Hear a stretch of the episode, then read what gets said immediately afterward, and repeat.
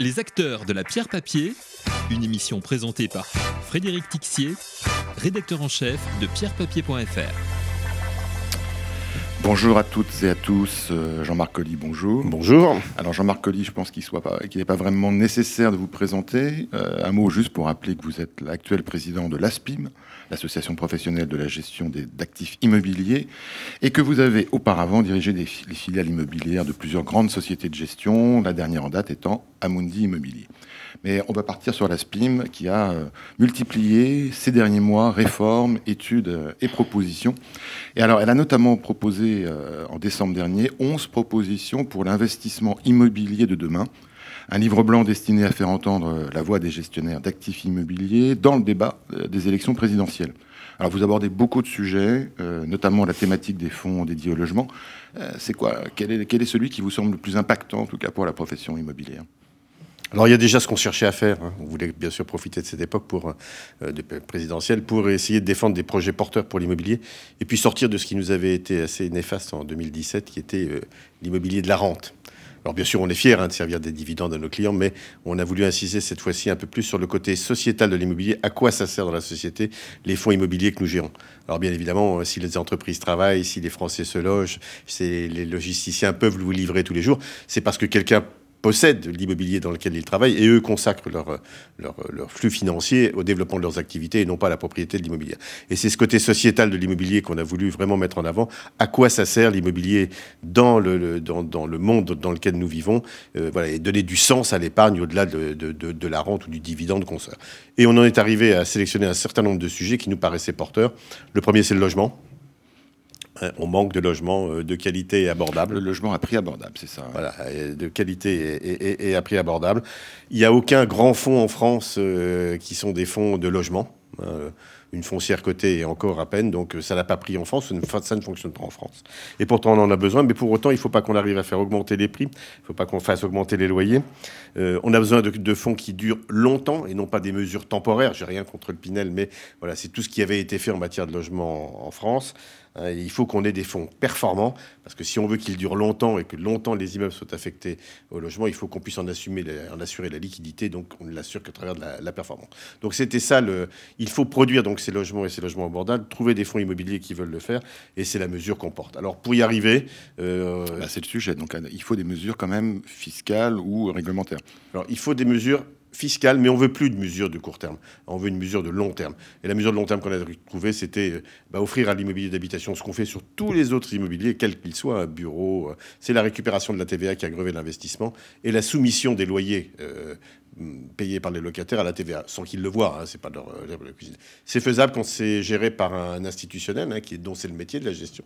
Hein, et c'est ce qu'on propose. Du coup, on diminue les prix de 20%. Mhm. On prend l'engagement d'avoir des loyers qui soient inférieurs, malgré la TVA que l'on met dessus, autour de 10% en dessus des loyers du marché. Donc nous ne sommes pas inflationnistes. On pense qu'on pourrait aller euh, faire euh, quelques milliards d'euros de collecte tous les ans sur ce, sur ce créneau et donc 10, 11 000 logements tous les ans. Et tout ça pour moins cher que le Pinel. Hein, tout en remplissant bien. Très critiqué par, euh, par les, euh, les censeurs budgétaires, justement. Voilà. Donc nous, on pense qu'on pourrait être, euh, les petits travaux qu'on a fait, de 30-35% en dessous du coût du Pinel. Ça ne veut pas dire pour autant que ça ne peut pas coexister. Hein. Mais le fait que des institutionnels voilà, porte ce fonds, gère cet immobilier et cette attitude face à des loyers pour avoir des loyers plus abordables, avec juste la récupération de la TVA, ça nous paraissait être un élément important. Alors j'invite les auditeurs à aller voir justement dans le détail l'ensemble des mesures. Il y en a une qui m'intéresse quand même plus particulièrement, c'est que euh, dans, ce, dans ce créneau euh, justement sociétal, vous proposez une mesure originale destinée à faire financer par l'État une partie du coût de la rénovation énergétique des bâtiments. Est-ce que cette mesure est budgétairement acceptable? Alors, Écologiquement, sans doute, budgétairement, il va falloir le discuter. Nous, ce qu'on dit clairement, c'est il y a longtemps que l'immobilier euh, et l'énergétique, c'est très proche. Hein, depuis 2007 et le Grenelle de l'environnement, on a fait des efforts et on sait qu'on peut faire, continuer à faire des efforts quand il s'insère dans le planning normal d'entretien ou de restructuration d'un immeuble. Et là, on n'a jamais eu de, demande particulière et fiscale. Euh, on n'en a jamais accordé d'ailleurs. Mais par contre, on a fait le travail.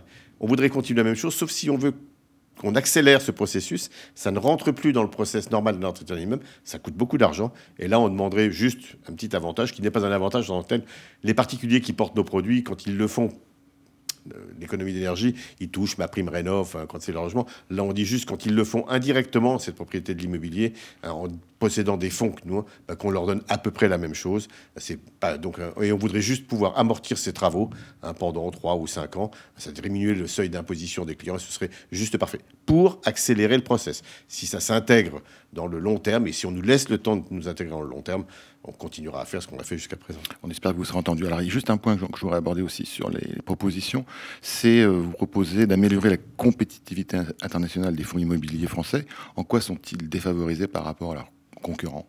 Alors, ils ne sont pas défavorisés, mais le marché euh, immobilier par rapport au marché des valeurs mobilières est chaque pays euh, achète euh, les produits gérés par son pays en immobilier. L'allemand achète de l'allemand, le français du français. Parce que les réglementations ne sont pas harmonisées, alors qu'en matière de valeur mobilière, c'est largement ouvert. Donc ce qu'on voudrait juste, c'est que la France ait l'ambition hein, de, porter ses gérants de, valeurs de, de, produits immobiliers pardon, au même niveau que ceux des valeurs mobilières. En France, on a le premier gérant de valeurs mobilières européen. Euh, on pensait que ce serait plutôt un Britannique. Non, il est français. Euh, voilà, derrière, bien sûr, tous les Américains. Et on voudrait faire la même chose avec euh, l'immobilier, hein, de manière à ce que on vienne, on aille vendre nos produits chez dans les autres pays, avant que les autres, bien sûr, viennent vendre les leurs chez nous. Hein, et on a ce pôle de compétitivité en France, que ce soit des produits cotés ou non cotés. On a vraiment de l'expérience, du travail, et ça mériterait d'être fait. D'accord. Bon, espérons que vous soyez entendu. Alors, il y a un autre élément très important, en tout cas pour ceux qui sont détenteurs de SCPI ou d'autres véhicules immobiliers. Avez, euh, la SPIM a modifié les règles concernant la publication des indicateurs de performance, euh, qui acte la fin du TDVM, qui était un peu effectivement compliqué à appréhender. Aujourd'hui, euh, vous proposez un nouvel indicateur, le, comment le taux de distribution, tout simplement. Est-ce que vous pouvez nous résumer en, une minute l'essentiel de cette réforme et qu'est-ce qu'elle vise comme objectif? Alors, premier objectif de la réforme, c'est de tenir compte dans les indicateurs de l'évolution des métiers de la gestion de fonds immobiliers. On investit à l'étranger, on prend un peu plus de risques, on restructure, et tout ça méritait d'avoir des indicateurs un peu plus précis qui retracent cette diversité dans la, dans la gestion. La deuxième raison, c'est qu'il faut qu'on publie des indicateurs qui correspondent aux attentes des gens qui portent nos produits. Plus simple. Hein, plus simple et plus, plus, voilà, plus en adéquation avec ce qu'ils veulent. Et puis le troisième, c'est assurer une comparabilité une transparence de la gestion pour que les produits, au SCPI, au PCI, unité de compte de contrat d'assurance, voilà, soient comparables parce qu'on parle des mêmes indicateurs. C'était ça le travail qui nous a animés pendant un certain temps. Voilà.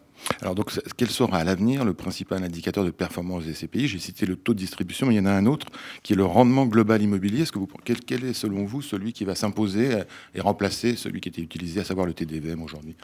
Alors, euh, on gardera hein, les, autres indicateurs, pas le TDVM, mais le TRI, mais j'aime bien le rendement immobilier global, parce qu'en fait, il correspond bien à ce que les, porteurs de parts viennent chercher. Quand on fait de l'immobilier, on, attend deux choses.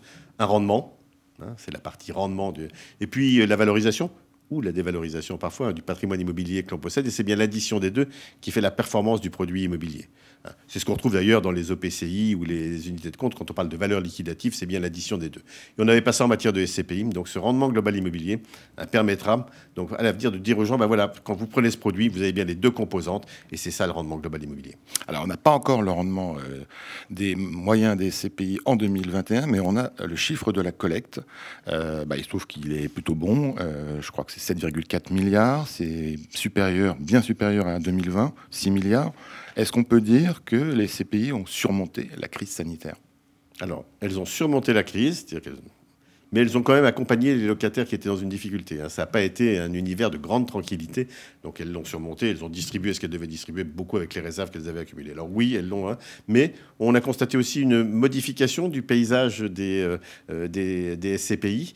Euh, ont beaucoup collecté, bien sûr, toujours majoritairement les SCPI bureaux, mais on a vu apparaître des domaines un peu plus particuliers comme la logistique et la santé. Et la santé, hein, voilà, qui sont des, des, des points aujourd'hui marquants dans la collecte des SCPI. Donc un volume élevé, pas de problème de liquidité, et puis une, voilà, une diversité euh, des, des, supports d'investissement immobilier. Et une montée en puissance des gestionnaires indépendants, surtout une baisse en fait, du poids relatif des gestionnaires adossés à des réseaux bancaires.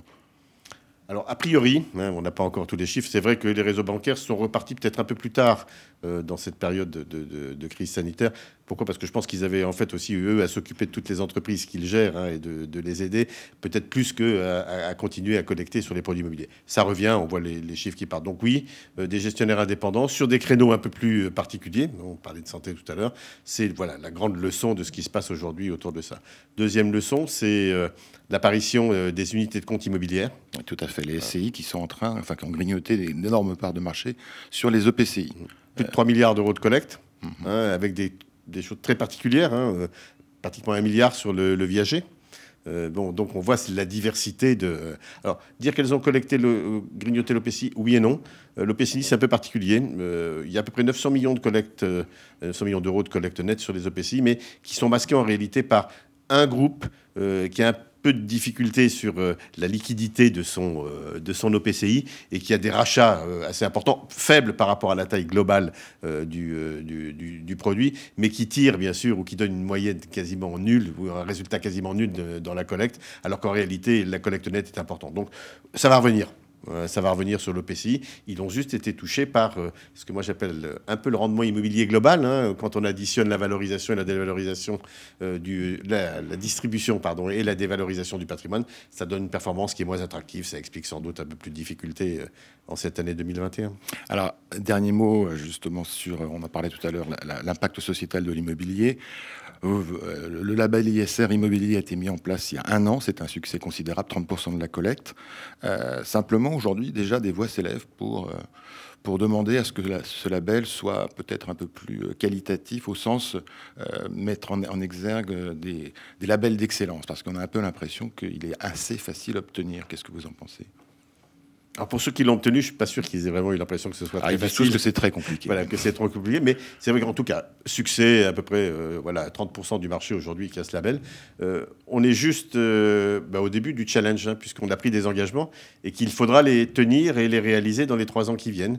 Et c'est voilà, ce à quoi s'attellent aujourd'hui toutes les sociétés de gestion.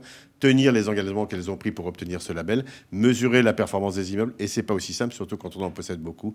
Donc voilà, oui, l'ISR est devant nous. Euh, et les engagements ont été pris juste avant. Merci euh, Jean-Marc Colli. On fera donc un bilan euh, sur l'ISR prochainement. À bientôt. À bientôt. Les acteurs de la pierre papier, une émission présentée par Frédéric Tixier, rédacteur en chef de pierrepapier.fr.